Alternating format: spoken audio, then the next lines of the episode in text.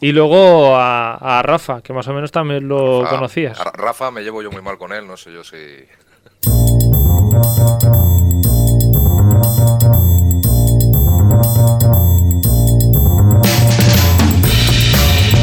Bienvenidas y bienvenidos de nuevo a este programa, este programa de Radio Castellar, que ya sabéis, este Stories que cambia de temática cada 24 horas.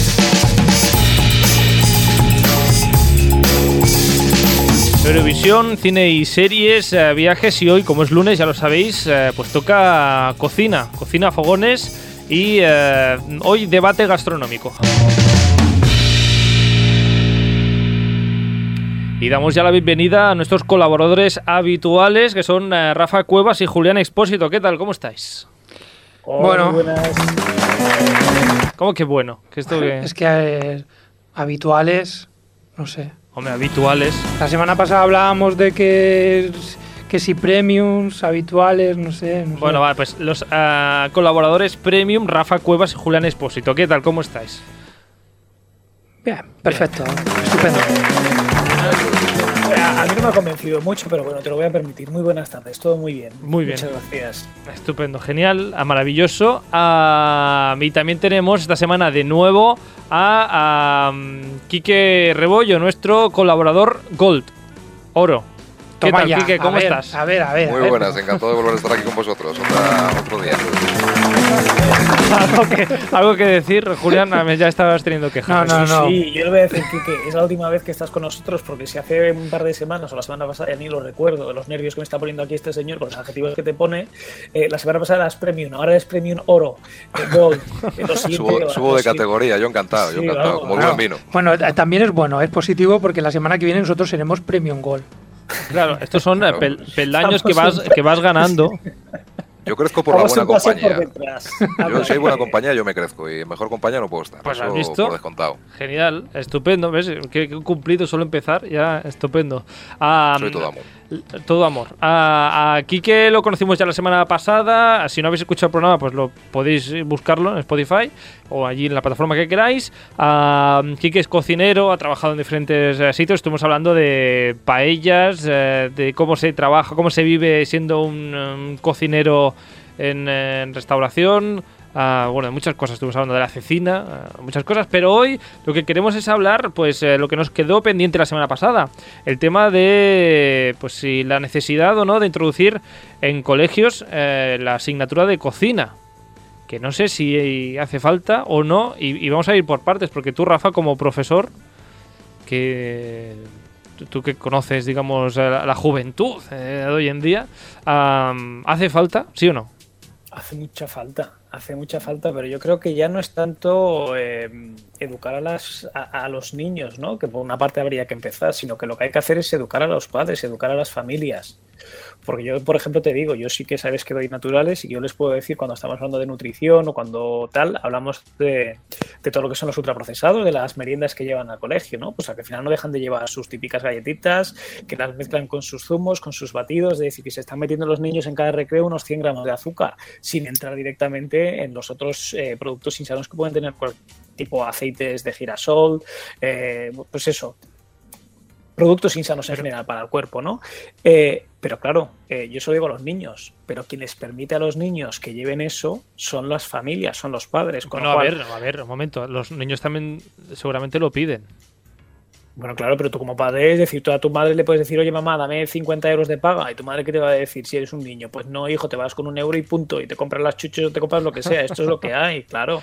Es que eh, tú puedes decirle, mamá, mamá, quiero esto para comer todos los días una napolitana, pues no, pues a lo mejor un viernes, un jueves, un día a la semana, pero no todos los días de forma rutinaria, porque al final no lo hacemos solo en el recreo del colegio, lo hacemos de desayuno, lo hacemos en el recreo del colegio, lo hacemos de merienda, y es que al final pues estamos eh, creando una sociedad que lo único que sabe hacer es no cocinar, ir a lo fácil y lo que hablábamos el otro día, ¿no? El tener el, congelador con una lasaña o con algo preparado y que no tengan la facilidad de decir, pues con un brócoli, con un poco de queso rallado y con una bechamel ligerita,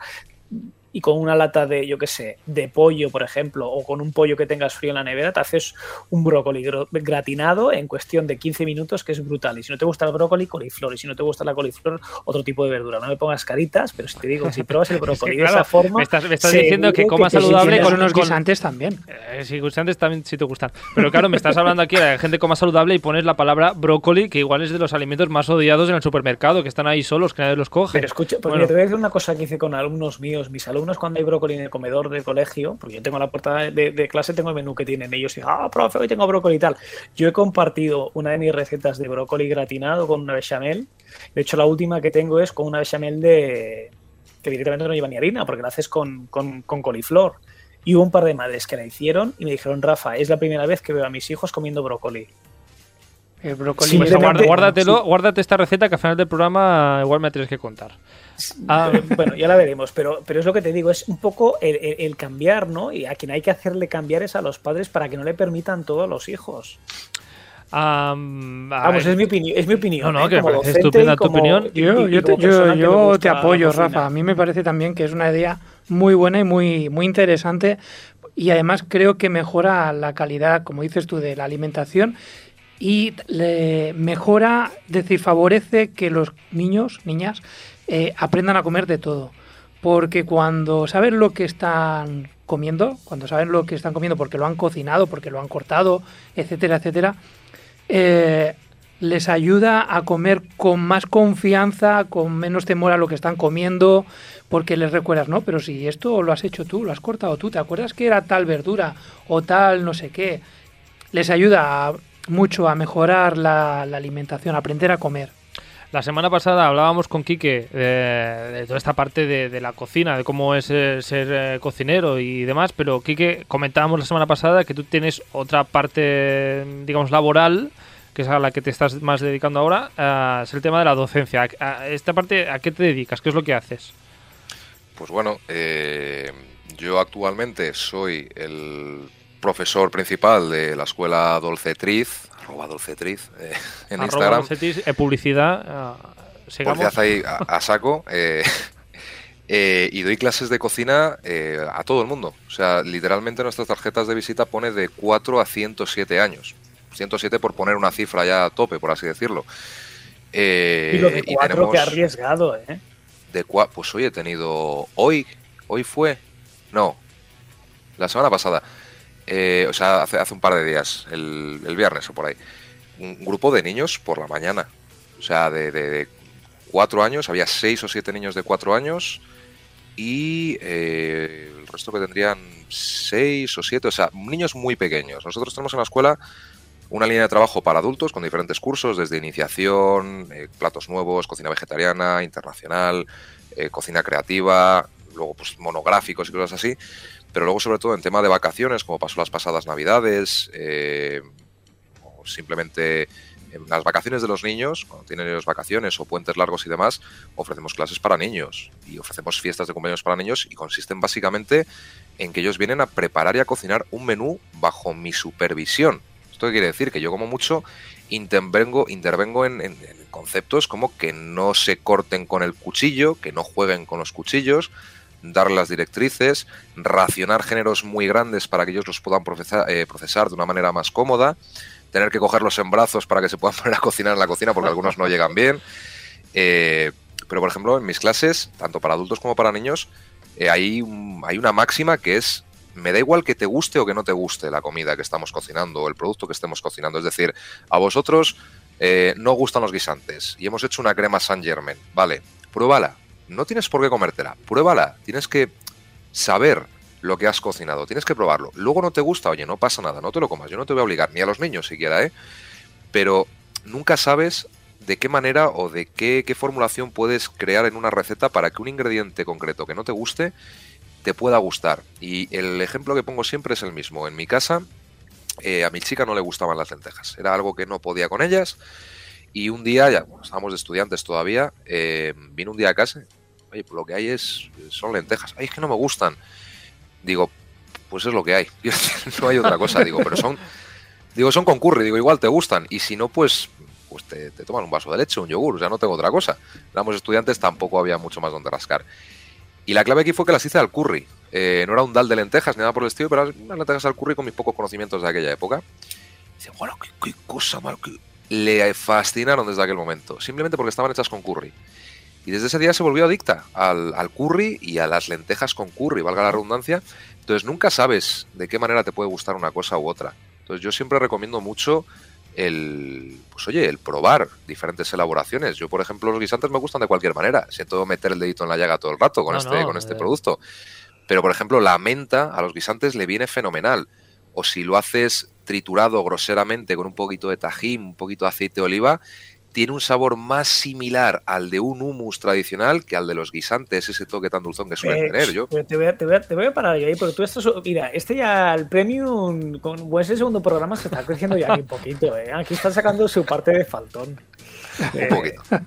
No, yo, por ejemplo, lo decíamos el otro día, Carlos y yo, a mí en concreto no me gusta la explosión. Sin embargo, un puré de guisantes, como dices tú en Inglaterra, por ejemplo, con el típico fish and chips, siempre te van a poner este, el, eh, que, básicamente, el más pis, exactamente. Mm. El, eh, ¿Qué es eso, no? Son los guisantes eh, chafaditos con un poco de toque de mente y demás, y yo me los como sin ningún tipo de problema. El, caso es la textura. Así que, Carlos, mira, dos cosas. Chafa los guisantes, que te van a gustar, y dos, haz un brócoli un poco gratinado, que ya sale de ahí. De no, no, no, a ver, ojo, que con el brócoli no tengo nada en contra, ¿eh? que el brócoli, yo encantado. El brócoli está más estigmatizado de lo que pensamos, ¿eh? gusta bastante. Yo me he sorprendido mucho con los niños cuando les doy clase de que no es algo que les tire para atrás especialmente. Sí, sí, A mis sobrinas les encanta el, brócoli. Es, una. ¡Ay, brócoli! Bien, vamos a comer brócoli. A tus sobrinas, dices. Mis sobrinas, sí, ¿no? Lo que comentaba aquí que eh, respecto con la edad, ¿no? Que decía Rafa. Eh, yo lo he experimentado con, con ellas. De, de, con 3, 4 años te ven en la cocina a cocinar, porque eso también es muy importante. Si te ven trastear en la cocina, ellas quieren imitarte, ¿no? Entonces, pues yo también, yo también. Y han estado cocinando con 3, 4 años, cortando en la medida que ya son capaces, ¿no? Con esa edad. Y luego probando las cosas que van, que van haciendo. Pues pruébalo antes de echarlo, tal y cual. Oye, luego han comido estupendamente. Y sí, sí, no, lo del brócoli, les encanta el brócoli, ¿eh? Es que el, tema de que los, propios niños sean partícipes desde del proceso de principio a fin de una receta, es que a mí no me gusta la cebolla, es que a mí no me gusta el pimiento, es, bueno, pues lo picamos finito y ya verás cómo se deshace, le va a dar buen sabor, tal. Eh, yo he tenido muchos niños de, no, esto lleva cebolla, no me gusta. Digo, pruébalo, Solo, solamente te voy a obligar a probarlo. Como están muy acostumbrados a poquito esa mano severa de cómelo, cómelo, cómelo, cómelo todo. Yo solamente les digo, mira, el trato es este, tú tienes que probarlo, ya está. Si no te gusta, comes el siguiente plato. y, eso funciona, y eso funciona, perdón que te interrumpa, pero eso funciona muy bien porque también, otra vez, mencionando a mis sobrinas, mi cuñada lo, lo utiliza con, con ellas y les dicen, no te lo tienes por qué comer, pero antes de decir que no te gusta, pruébalo tres veces. Si no te ha gustado tres veces, pues da igual, no pasa nada, no te lo comas, pero por lo menos pruébalo. Claro, claro, claro. Yo he tenido la experiencia esa de que los niños, oye, lo prueban, oye, pues no todos, evidentemente, ¿qué le vamos a hacer? Pero muchos, eh, oye, pues que sí que les empieza a dar ahí el gustín de, ah, pues, está mejor que el de mi madre, pues eh, a mí el puré no me gusta y este sí. O, claro, nosotros a los niños les damos, cuando vienen a los cursos de estos de vacaciones, como los llamo yo, que, pues oye, hacemos, pues, eh, ¿cuándo fue? En, en Navidades, antes de Reyes, eh, cuando me reincorporé por el año nuevo, el menú del, del de la primera semana eran guisantes con jamón, y no lo digo de broma, eran guisantes con jamón y cebolla. ya estamos con los eh, guisantes. Y tortilla francesa y unas pastas de pueblo. Ese era el menú. Y, oye, pues los niños, los guisantes algunos que sí, otros que no, tal, pues a uno se los aplasté un poco, parece que le, le entraron mejor, tendría vuestra vuestra fobia que exploten en la boca, pero, pero bueno, hay, pues hay algunos que no puedes, que te cogen, te comen el jamoncito solo y los guisantes te los apartan. Pues ¿qué le vas a hacer? No puedes hacer que a todo el mundo le guste todo, eso es imposible pero siempre que vean los niños el proceso de principio a fin, que ellos corten la cebolla, que lloren cortando la cebolla, que les trates como a niños un poquito ya mayores, que de, ahora, ¿y cómo voy a utilizar? Mi mamá no me deja utilizar un cuchillo, digo, ya, pero es que el cuchillo puede ser dos cosas, puede ser un arma y puede ser una herramienta, aquí lo vamos a utilizar como herramienta. Sirve para esto y hay que cogerlo así, hay que hacerlo de esta manera y no puedes jugar con ello, y no puedes esto, y no puedes lo otro. Entonces, claro, les das algo como de mayores que es un cuchillo ya se sienten muy gratos ellos, se sienten como muy importantes. Y encima si lo utilizan bien y lo cortan bien, les da cierto refuerzo. Oye, les, acaba fascinando a los niños. Aprenden la responsabilidad de utilizar el cuchillo y, saber lo que es. Mm, este, esta parte de cocina de cocina básica, digamos, por ejemplo, utilizar un cuchillo o cortar ah, la cebolla y demás, ah, no sé si Rafa ah, crees que igual es una buena asignatura. Una, algo que deberían conocer no solo los niños en este caso que, que van a Quique porque ya les interesa la cocina, sino en general a cualquier niño y niña debería. El problema que tenemos en España, que no es que lo diga yo, lo dice todo el mundo y todos los maestros y todos los profesores de secundaria y toda la gente, padres, incluso los niños, es el sistema educativo que tenemos. Que lo único que hacemos es, es que lo que estamos haciendo nosotros en el colegio no deja de ser lo que hacíamos cuando teníamos nosotros sus años. Es decir, hace 30 años hacía lo mismo, es estudiar, estudiar, memorizar, Ahora que ya tienes una edad. Claro, y es memorizar, memorizar y memorizar. No, eh, es más importante que al principio, sobre todo cuando somos más pequeños, que nuestro cerebro no está tan predispuesto a memorizar y recordar el resto de su vida. Es que nosotros memorizamos para un examen y al día siguiente se te ha olvidado todo lo que has estudiado en el tema anterior. No te sirve para nada. Y luego el año siguiente vuelves a hacer lo mismo y tienes que volver a estudiar desde el principio porque no te acuerdas lo que estudiaste el año anterior. Y lo siguen haciendo, al menos yo te hablo de primaria, lo siguen haciendo desde primero de primaria hasta sexto de primaria. No, métele unas asignaturas que sean un poco más... Eh, manuales, que ellos participen, más manipulativas, que ellos hagan las cosas, que eso es lo que les va a servir y lo que les va a formar como personas. Porque nosotros estamos eh, siempre a la cola? Precisamente por el, formato que tenemos de estudio. O sea, yo que he trabajado en Inglaterra y lo sabes, se hace muchísimo hincapié en lo que es hablar en público, lo que es teatro, lo que es cantar, eh, lo que es tocar un instrumento. En los sistemas educativos en España no se hace eso. También no siempre, pero sí que hay colegios en los que les enseñan a los niños a cortar lo que dices tú, simplemente a cortar. Obviamente no vas a coger un cuchillo de estos eh, que te cortan la lata de Coca-Cola, como salían antiguamente en la televisión. Pero puedes utilizar los cuchillos que son un poco, que cortan menos, pero que pueden cortar perfectamente un trozo. No, pero es importante, Rafa, esto lo de aprender a cortar, porque, porque luego te encuentras que, que lo, lo, sé por, por una amiga, ¿no? Que, que está en el, a la hora de la comida y se encuentra con críos que, ay, por favor, ¿me cortas el de...? ¿Cómo que te corto el bistec? ¿Cómo que te corto el bistec? A ver, tú tienes edad para cortártelo. Pero mira, esto es como el chiste, que es un niño con un anorak, que me hizo mucha gracia y la verdad es que es maravilloso. A ver, sorpréndeme. Una, una madre con frío. y es que es, que es que es la realidad. O sea, yo te digo, mis alumnos van a clase con 50.000 capas, pero no porque ellos tengan frío, es que luego ellos salen de manga corta porque tienen calor. Pues es lo mismo lo del cuchillo, o lo mismo, no te acerques al perro que muerde. Al final lo que estamos haciendo es que los niños tengan miedo a los perros, porque nosotros desde que son muy chiquititos les estamos diciendo, no te acerques porque te va a morder. No, enseña a tu hijo que se acerque al perro, que no le toque la cabeza, que le huela primero la mano, que le pregunte al dueño si puede tocar al perro, que no lo hagan. Esa sobreprotección que se tiene con los niños eh, es criarlos entre algodones, eh, excluyéndolos de un mundo real, por así decirlo, que no digo que todos los padres lo hagan, ni mucho menos, pero es algo muy contraproducente, sobre todo para el desarrollo de un niño para el día del mañana. Es decir, yo defiendo, obviamente, como, como chef, como profesor, como, como, como cocinero, como lo que queráis, que desde, desde la más tierna infancia nos relacionemos con los fogones como se hacía antiguamente. Yo en mi casa llevo cocinando, porque a ver, yo honestamente no tengo ningún antecedente de cocineros ni de gente que se dedica a la hostelería en mi familia. Sí tengo antecedentes de gente que cocina muy mal en mi familia. Yo creo que eso fue una de las cosas que más me motivó a, mi profesión. Y eso y que me crió una, una cocinera catalana, que, era de León, pero estuvo toda la vida trabajando de cocinera en Cataluña y era como mi abuela. Eh, y yo, yo, era un niño gordo, yo pesaba, yo, era, yo era muy gordo, yo de pequeño era muy, muy gordo, pesaba mucho. Eh, pero claro, es que me alimentaba una señora que cocinaba como Los Ángeles, era una maravilla. Y yo estaba todo el día con ella y veía cómo cocinaba, cómo hacía unas berenjenas fritas, cómo hacía un calabacín eh, gratinado al horno. Era una maravilla verlo, comerlo y disfrutarlo. Y si tú a los niños desde el primer momento con respeto, con, lo que sea, le dices, mira, esto es un cuchillo, esto es una herramienta, también puede ser un arma, vamos a utilizar de esta manera, no puedes jugar, no puedes esto, no puedes lo otro, tienes que utilizarlo así, y si lo haces así ya verás que bien. Eh, le pones a cocinar, ay, es que salta, es que me quema, digo, si te ha picado un mosquito en verano, es lo mismo cuando te salta un poquito de aceite, siempre teniendo respeto a lo que estás haciendo, porque no dejas de estar trabajando con cosas calientes, puedes tener muchos accidentes, la familia, o sea, la cocina hay que respetarla, evidentemente, pero coño, que yo le hacía la comida a mi madre que venía los sábados a las 4 de la tarde y yo llevo cocinando en mi casa desde que tenía 6 o 7 años con cocina de gas.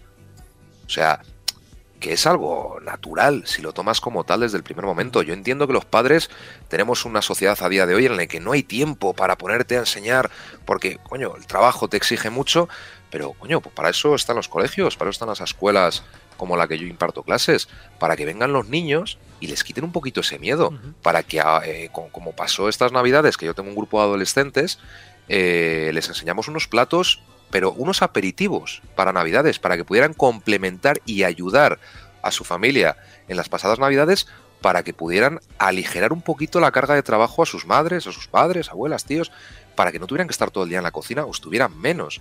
Se trata un poco de que ellos también colaboren y que ayuden. Y que la cocina no solamente es cocinar, es conocer un poquito la nutrición, diferenciar entre legumbres, verduras, hortalizas, carnes blancas, carnes rojas, eh, limpieza, que es algo tremendamente importante y con, respecto a la cocina.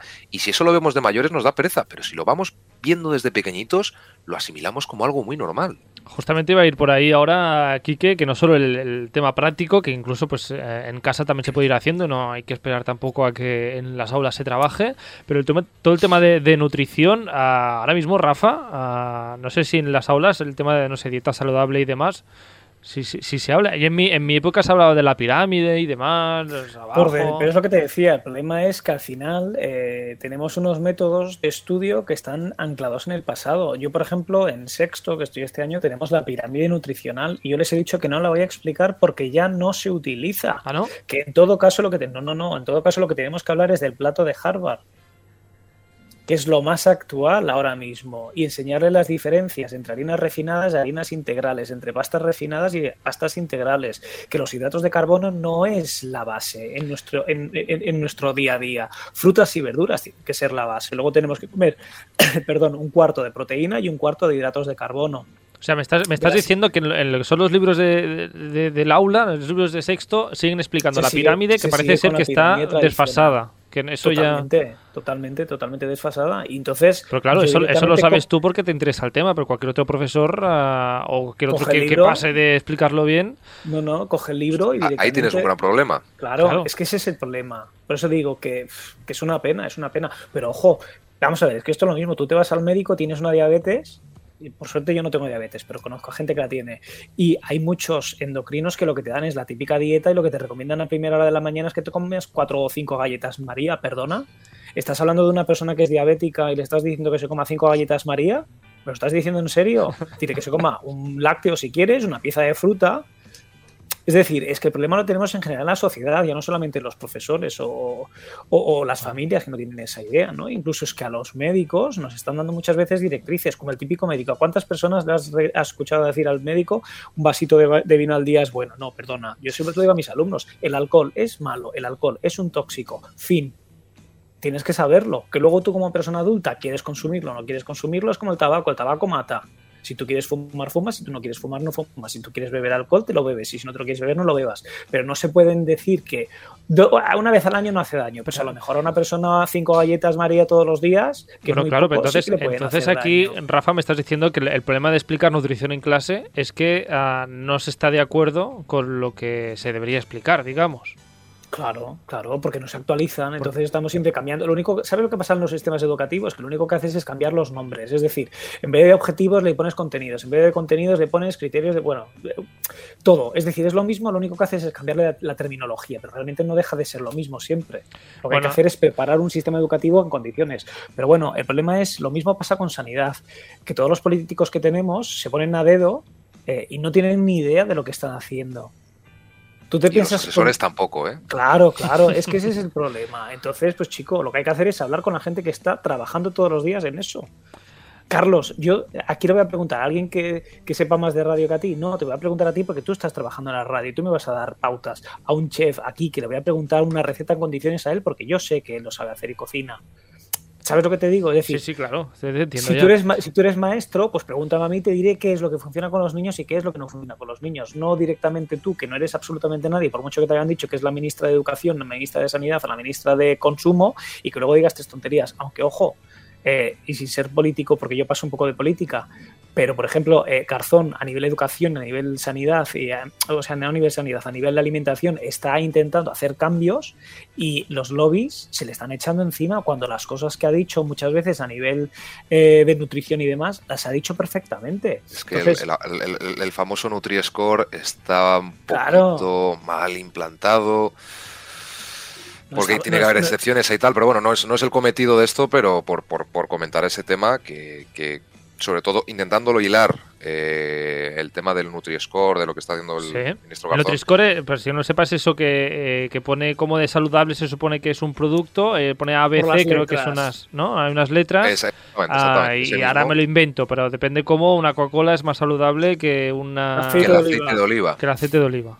Claro, porque el aceite de oliva lo cataloga como grasa. Entonces, el aceite de oliva, si tú lo cocinas y lo quemas, pues es malo, es perjudicial, evidentemente pero aceite de oliva crudo para una ensalada, para una tostadita, para un tal, es maravilloso, eso es, eso es un néctar de los dioses, por favor. Eh, un buen tomate que es fruta, siempre me, me, me, me, gusta mucho decir eso, que la gente se piensa que es una verdura y es una fruta. Bien frotadito en pan con un poquito de aceite de oliva, muy poquita sal, un pan, ya no digo un pan integral, porque ya los panes que nos venden se supone que son integrales y simplemente es un pan convencional con semillas, con salvado, con esto, con lo que sea.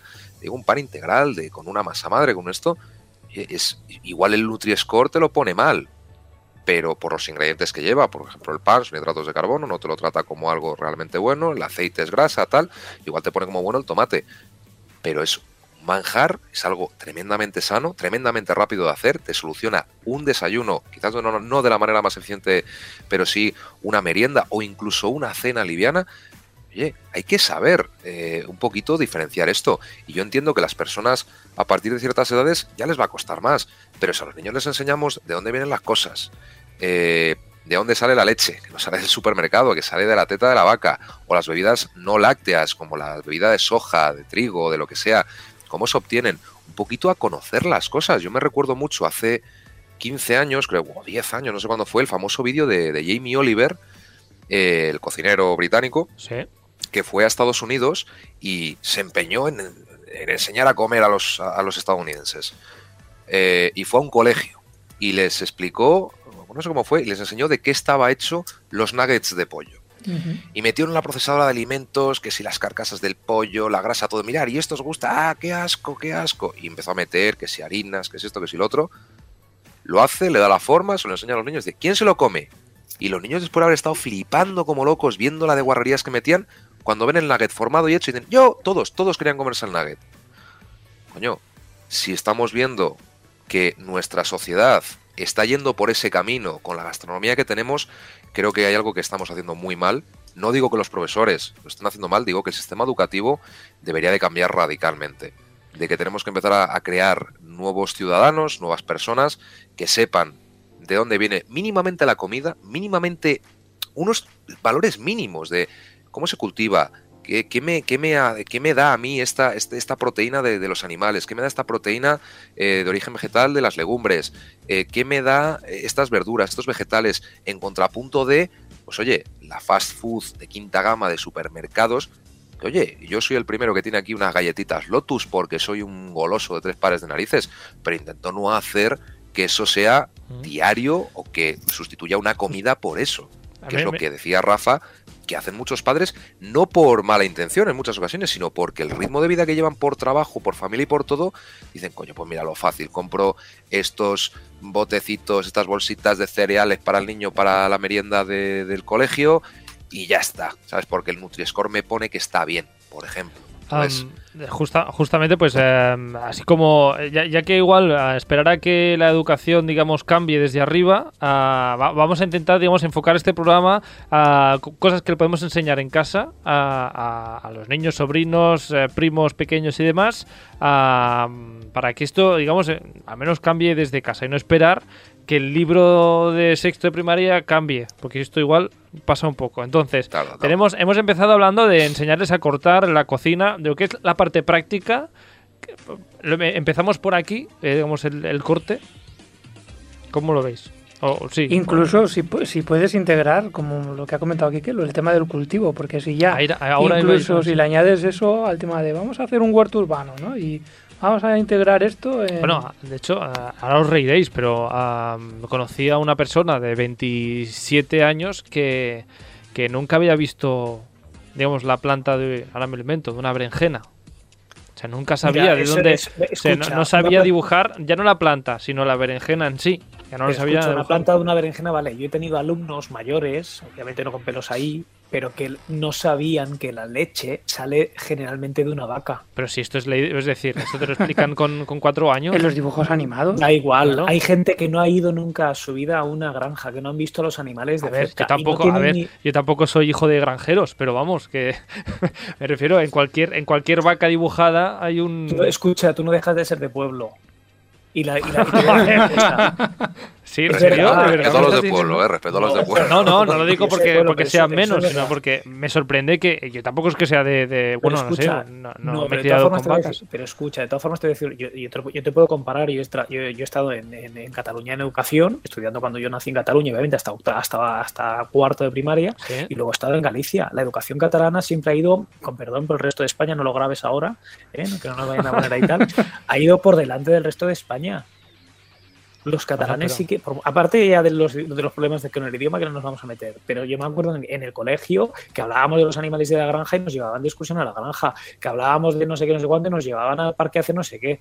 Yo con, no sé qué poca edad estuve muñendo una vaca, estuve en, Galicia, Escucha, en Galicia eso no se hace, en Madrid eso no se hace. ya no, ojo, que te estoy hablando que tengo 40 años, tío. Bueno, bueno, igual las cosas han cambiado, no lo sabemos. Hombre, sí, yo, yo, yo, coincido ahí, Rafa, contigo. Yo, por ejemplo, estudié hasta los 10 años en Cataluña, luego me fui a Mallorca y la verdad es que noté un abismo educacional de, de, lo que era mi escuela que de, de, mi ciudad, aquí en Cataluña, a Mallorca, a la capital, de, o sea, a Palma y decir, ostras, mm, qué aburrimiento además, porque, porque recuerdo muchas actividades eh, lúdicas, no sé, ir al teatro, ir al ir a un ir a ver profesiones. Recuerdo ir a, por ejemplo, a una carpintería y ver cómo funcionaba la carpintería para crear muebles. Bueno, aún así. tipo de experiencias son tremendamente importantes. O sea, quien lo niegue, ya no digo con la cocina, digo en general. Son, vamos, para un niño, tener esa visión, ese ver la granja, ver los por oficios. Por lo tanto,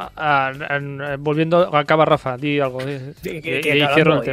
Yo tenía una amiga, eh, Marta, que por suerte no nos escuchará, ¿Oh, tenía veintitantos años y no había visto en su vida un avión tío, eh, vale que a lo mejor en Orense no hay aeropuerto, pero tío, Santiago de Compostela estaba dos horas, Coruña, Vigo, tienen aeropuerto. ¿Nunca te han llevado tus padres de excursión al aeropuerto? No sé. Mira, no sé. Eso, mira, eso aún lo pueden llegar a entender, pero que no sepa un niño de 10 años o de 11, 12 que debes tener tú en clase, no sé qué. que yo tenía. Mira, yo me reí mucho ese día y yo no sé si lo he contado yo aquí. Una alumna mía, Marta, aunque, bueno, no digo el apellido, pero bueno, no pasa nada. Hablando de las cadenas tróficas, hubo un día que, eh, haciendo su cadena trófica, que teníamos que hacerla de eh, el último era el humano, pero el anterior era el león. Y yo le pregunté por qué el, humano se comía al león, que yo no conocía a ningún humano que se comiese a los leones. Y dijo, sí, sí, claro que sí. Eh, en mi casa mi madre trae chorizos de león. bueno, ahí ha hecho un. Y, ella, estaba conceptos Rafa. Pero es que ese es un error, ese es un error que comete gente adulta, Rafa. Eso es algo que pasa, que aquí en León Claro, oye, León es la ciudad, la, provincia, y la cecina es de León, el chorizo, para diferenciar el de herradura bueno, ahumado, tal que hacemos aquí, el chorizo de León. Eh, pero claro, fuera de, la zona, si te vas a zonas un poquito más alejadas, sea Murcia, Andalucía o a Valencia, a Cataluña mismamente, dices, tengo cecina de León. Claro, es un producto de comida y dices, el león, pues el león igual se puede comer. Pero Entonces, igual es de león, de verdad. Entonces, claro, es poquito locura eso, pero bueno. Oye, que te digo que quiero, creo que, que son lapsus de la gente, pero bueno. No, no, no, no, no, no, no, pero mira, ¿sabes qué pasa? Que al final nunca, nunca te corrigen, vas con esa idea y eres adulto y sigues pensando lo mismo. Mi madre me compraba chorizos de león cuando yo era pequeña, no. Tu madre te compraba chorizos de la comunidad autónoma o de la ciudad o de la, ¿sabes? Sí. Bueno, en fin. Oye, qué, de rollo, tendríamos total, cinco meses, ¿no? Que, así que resumiendo, que el tema de educación eh, los niños en cuanto a la cocina, que se tiene que hacer. podemos empezar, por ejemplo, ejemplo, por todo esto de cultivos o de dónde viene la, leche, por ejemplo, a mí me sorprende que alguien no sepa esto. Como primera, como primer paso. Sí, una, ah, una, o al menos conocer, o al menos conocer esa cebolla que estás cortando, ah, de dónde viene y cómo, cómo es, ¿no? En el caso, por ejemplo, eh, los pues, niños que puedan pasar por la cocina de Rafa, como todo es congelado, de vez en cuando llévale una cebolla que no sea congelada para que vea cómo es.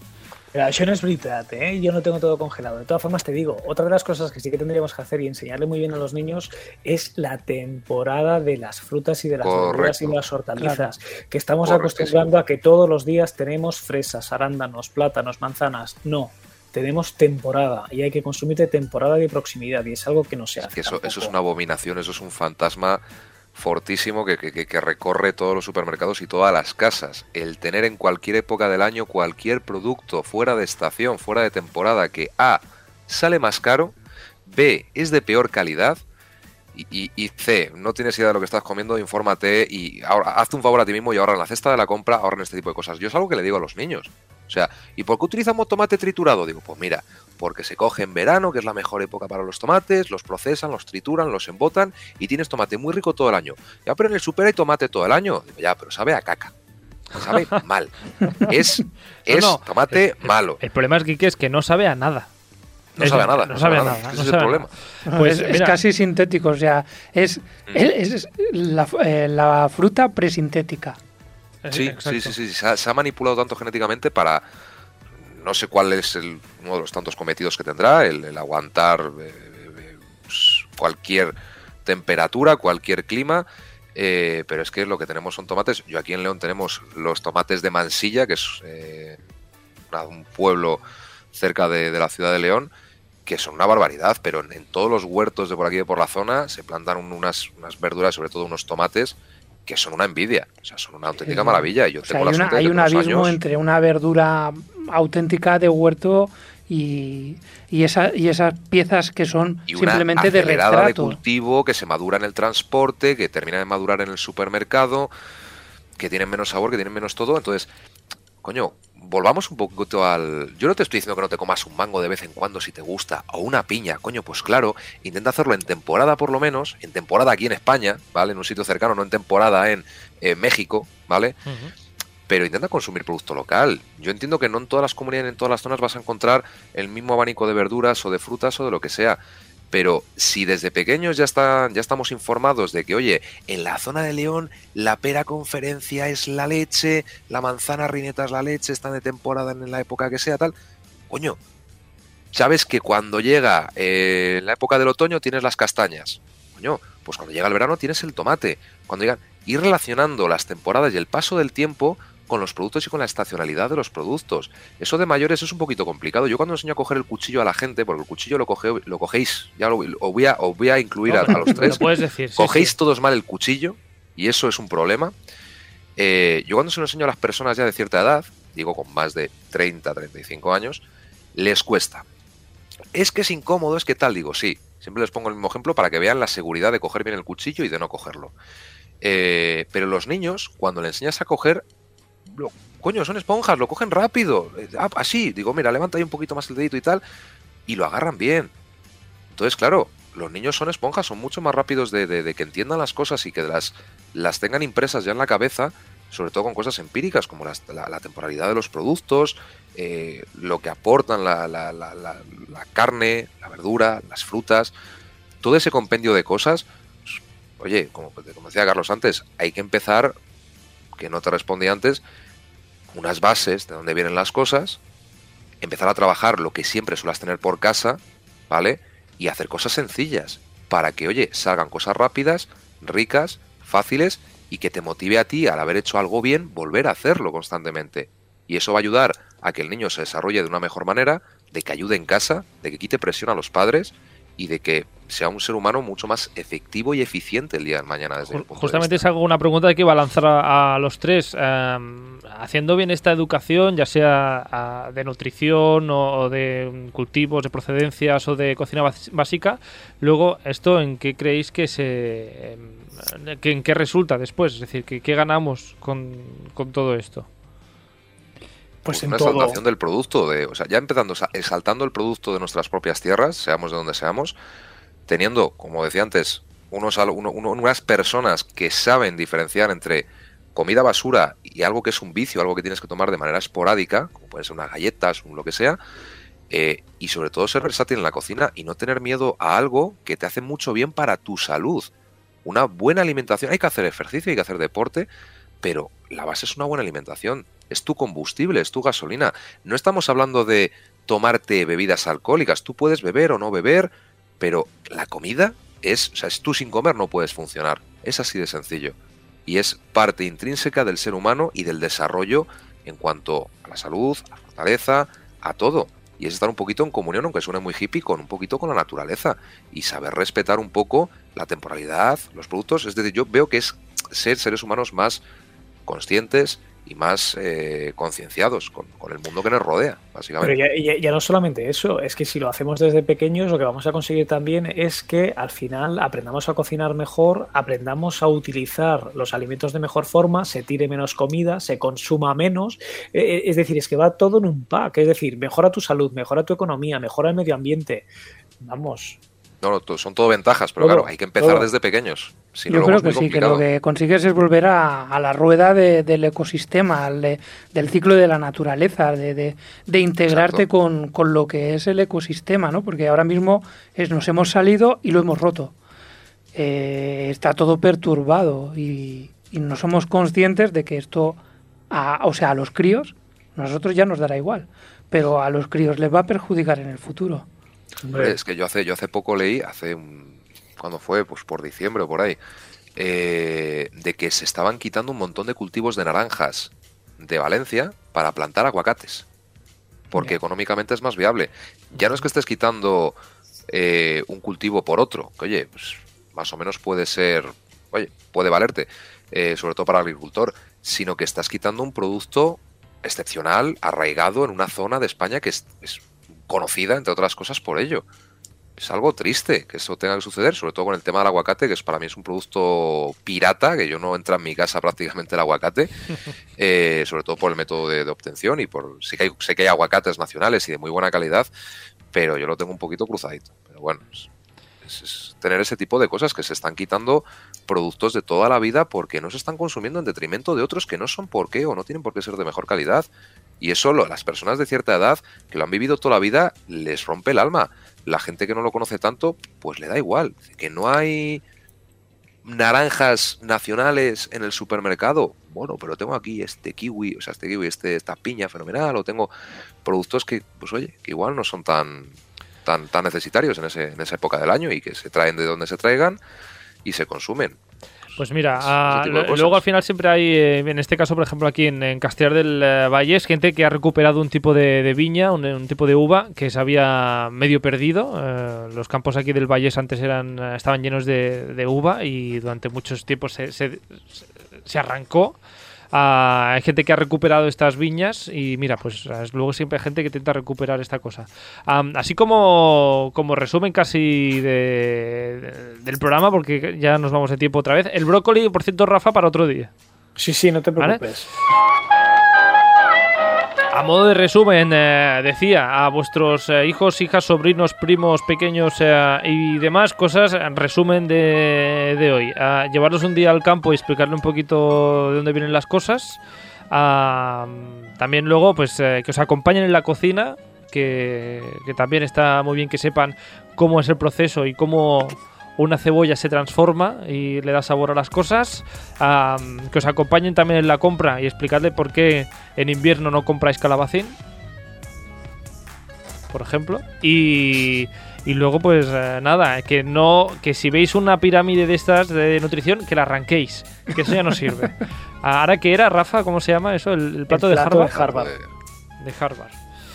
Ah, yo tendré que buscarlo, la verdad, no, no lo sé. Ah, bueno, en fin.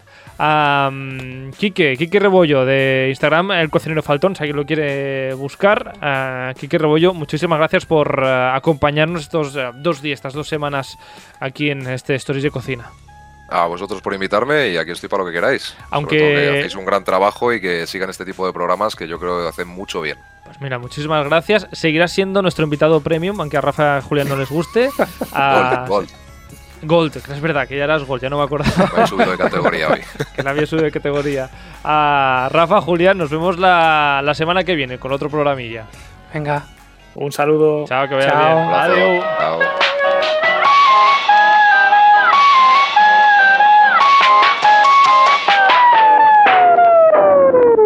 Mm-hmm.